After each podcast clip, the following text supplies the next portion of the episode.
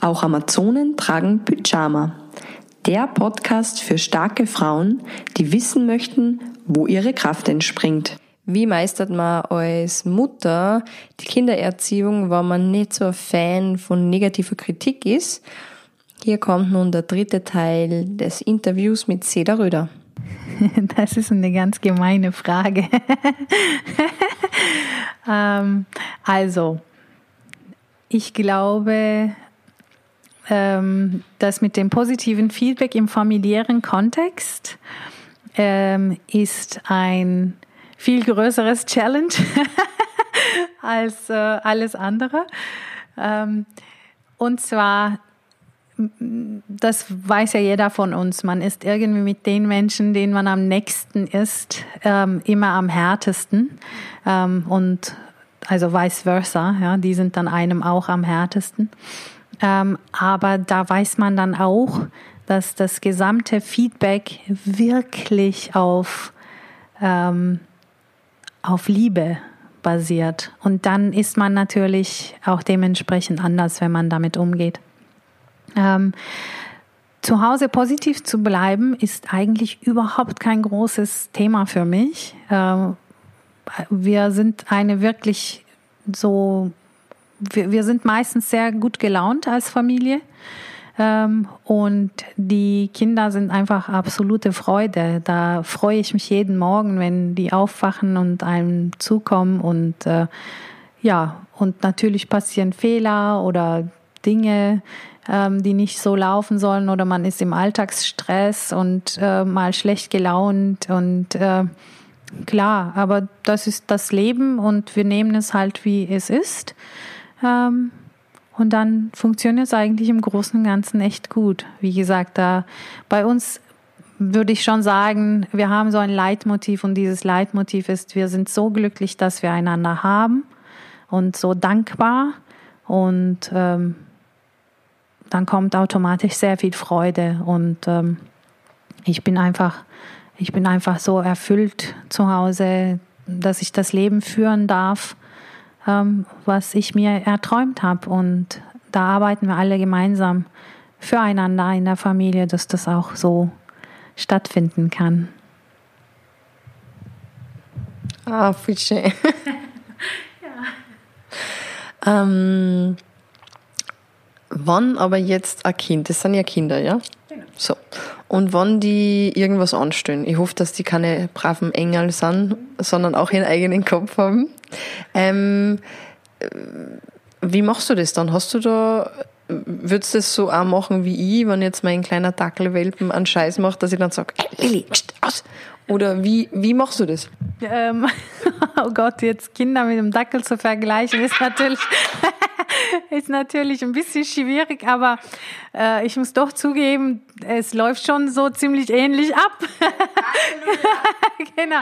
Also wenn die, wenn die was äh, machen, was gar nicht geht. Ähm, wir haben einen, ähm, wir haben einen Vorsatz zu Hause, beziehungsweise zwei Grundregeln, ich und mein Mann. Erstens, äh, egal was ist, wir ziehen immer an einem Strang. Äh, und zweitens, ähm, wir haben gesagt, pick your fight. Ja, das heißt, es ist nicht alles so wichtig. Und äh, wir würden dann eher vielleicht strenger werden ähm, an den Dingen, wo wir die absoluten Grenzen sehen. Ja, alles andere ähm, kann man mal ein bisschen erweitern. Man merkt plötzlich, dann ist man auch manchmal toleriert man auch Dinge, von denen man geglaubt hätte das würde man so nicht zulassen. Ähm, die Kinder testen Grenzen aus, die lernen dabei, die spielen ähm, auch mit den Emotionen und gucken, ähm, was kommt eigentlich dabei raus. Ja, wenn du dann schon zehnmal Nein gesagt hast, dann beim elften Mal nimmst du halt mal das Kind und tust es woanders hin, damit das nicht, damit das jetzt nicht aus dem Sofa runterfällt. ja, also wenn es gefährlich wird äh, oder gar nicht geht, muss man natürlich Maßnahmen äh, ergreifen. Aber ähm, ja, also ich äh, muss sagen, wir sind jetzt nicht so wirklich streng. Ja, ähm, ja unsere Kinder sind, ähm, die, die können sich schon jetzt ähm, einiges erlauben und, und selbst verwirklichen. Und wir schauen, dass sie, ähm, dass sie immer eine positive Attitüde gegenüber Lernen haben und dass sie Freude und Spaß dabei haben. Das ist das Wichtigste. Es gibt ein Thema, wo ich wirklich streng bin und das ist ähm, Üben. Also ähm, mein Mann äh, sagt zum Beispiel, äh, wenn, wenn unsere Große von der Schule kommt, ähm, was hast du denn für Fehler gemacht heute? Und wir zelebrieren äh, die Fehler äh, und sagen, okay, was hast du dabei gelernt? Äh, und als zweites, wo ich streng werde, ist eben, äh, dass wir sagen, ähm, es wird, ein Musikinstrument muss dazugehören, ne? weil äh, das bringt einem ähm, in Zukunft ähm, und auch während man es macht, so viel auf unterschiedlichen Ebenen. Ein Musikinstrument zu beherrschen ist einfach was ganz Wunderbares, Tolles, ähm, auch wenn die Kinder manchmal nicht wollen. Du kannst jetzt halt die auch nicht nur machen lassen, was sie wollen. Ja, das geht nicht. Genau. Ähm, ja, mit dem Üben sind wir streng. Wenn die ähm, Große aus der Schule kommt, es wird erstmal geübt. Und da gibt's natürlich auch einen oder anderen Protest, aber ist uns dann auch egal. Von deiner Familie zu Hause, ähm, kurz zu der großen Familie, die du aufgebaut hast, Sonophilia. Mhm.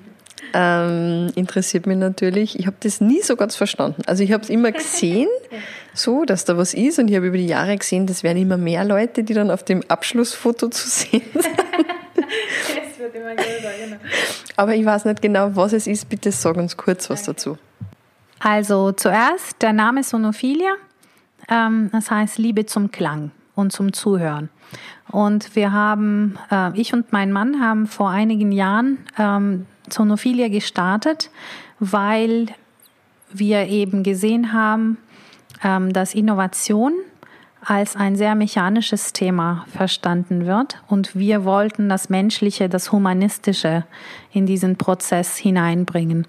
Ähm, und da wir beide ähm, aus dem musikalischen Background kommen, lag es so auf der Hand, dass wir bestimmte Aspekte, die uns in der Kreativität sehr helfen, wie achtsam sein, äh, wie zuhören, ähm, wie kreativ sein eben, ähm, wie das funktioniert, üben, ähm, Disziplin.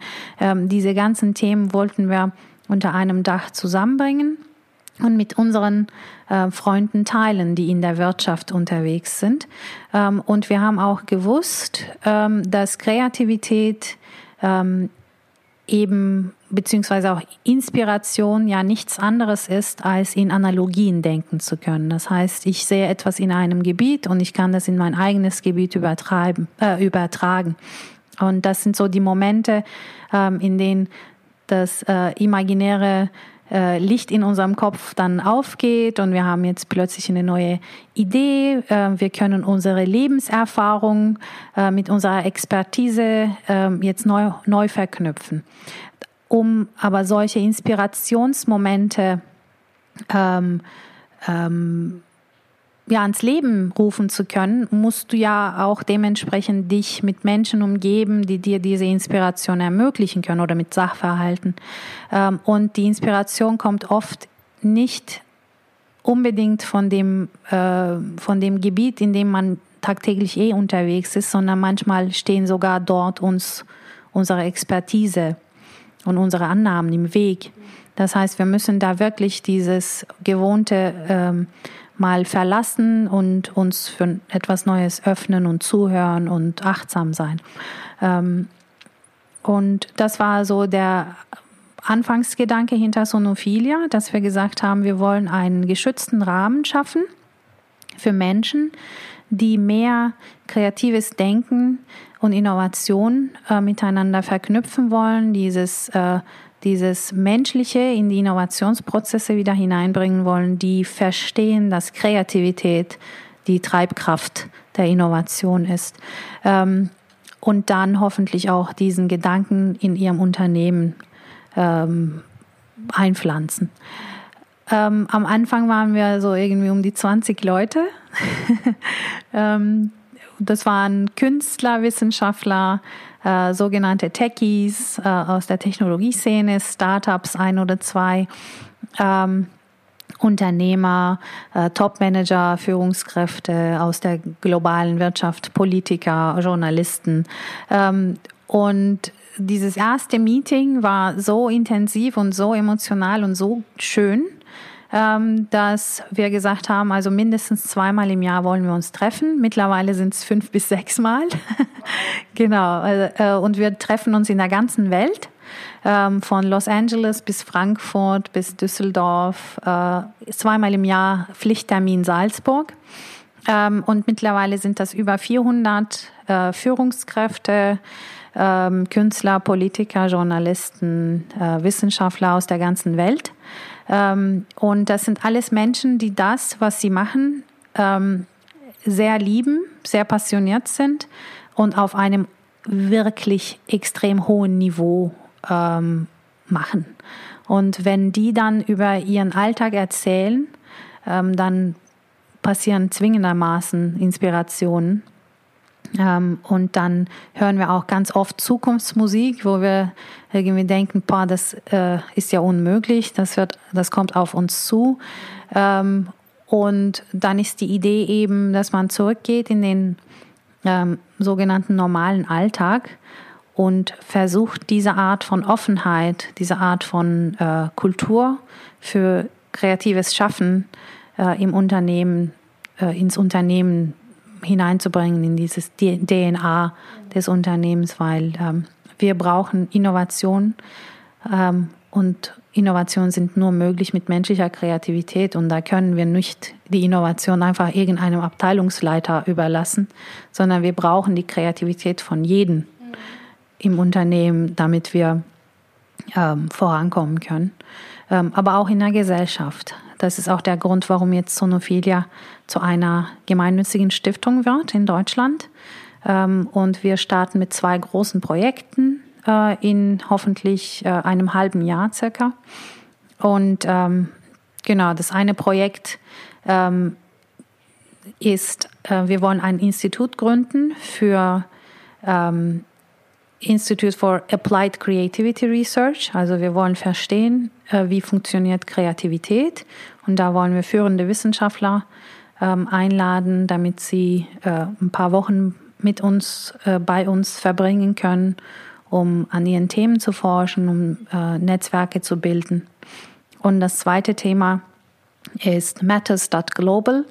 Ähm, und da geht es darum, dass wir die größten Fragen, die die Menschheit gemeinschaftlich jetzt beantworten muss, ähm, etwas vereinfachter darstellen, also für Menschen, die nicht Experten sind in dem Gebiet, damit mehr Menschen an diesen Fragestellungen auch arbeiten können. Weil die Zeit können wir nicht skalieren, aber die Anzahl der Menschen, die sich äh, die Probleme anschauen, das kann man vermehren. Und wenn die Leute auch besser verstehen, ähm, wie können wir unsere Welt wirklich verbessern, ja, ganz konkret, ähm, dann, dann ändern sie auch ihre Haltung. Deswegen bist du spannend. genau, danke. Also, mir bleibt jetzt noch zu sagen, ähm, ich hoffe, dass ich die bald wieder sehe, ähm, dass ich in irgendeiner Weise ähm, einmal auf die ähm, Idee kommen kann, was du da eigentlich wirklich machst. Ja? Also, ich, ich werde mir jetzt mal gleich schauen, wann diese Sonophilia-Termine sind. Ja. Und ähm, wünsche dir jetzt bis dorthin eine gute Zeit und äh, freue mich sehr, dass du dir so viel Zeit genommen hast, da heute zu sprechen. Herzlichen Dank. Es ist echt äh, sehr nett gewesen und eine ähm, super Gelegenheit, dass man sich mal besser kennengelernt hat. Danke. Hey Amazone, wenn dir der Podcast gefällt, dann kommentier und teile ihn und besuch mich unter theresamichael.com, Facebook und Instagram.